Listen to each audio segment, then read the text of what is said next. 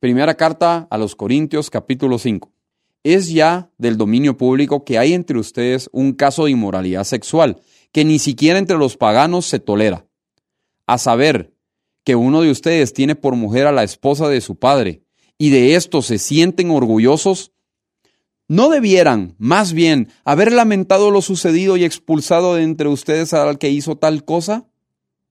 Yo, por mi parte, aunque no estoy físicamente entre ustedes, sí estoy presente en espíritu, y ya he juzgado, como si estuviera presente, al que cometió este pecado. Cuando se reúnan en el nombre de nuestro Señor Jesús, y con su poder yo los acompañe en espíritu, entreguen a este hombre a Satanás, para destrucción de su naturaleza pecaminosa, a fin de que su espíritu sea salvo en el día del Señor.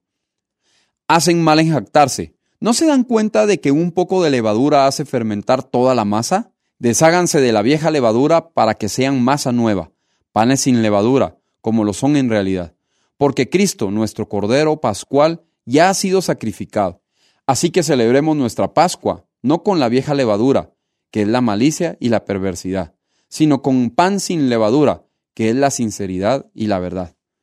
Por carta ya les he dicho que no se relacionen con personas inmorales, por supuesto, no me refería a la gente inmoral de este mundo, ni a los avaros, estafadores o idólatras. En tal caso, tendrían ustedes que salirse de este mundo. Pero en esta carta quiero aclararles que no deben relacionarse con nadie que, llamándose hermano, sea inmoral o avaro, idólatra, calumniador, borracho o estafador. Con tal persona ni siquiera deben juntarse para comer. ¿Acaso me toca a mí juzgar a los de afuera? ¿No son ustedes los que deben juzgar a los de adentro? Dios juzgará a los de afuera. Expulsen al malvado de entre ustedes.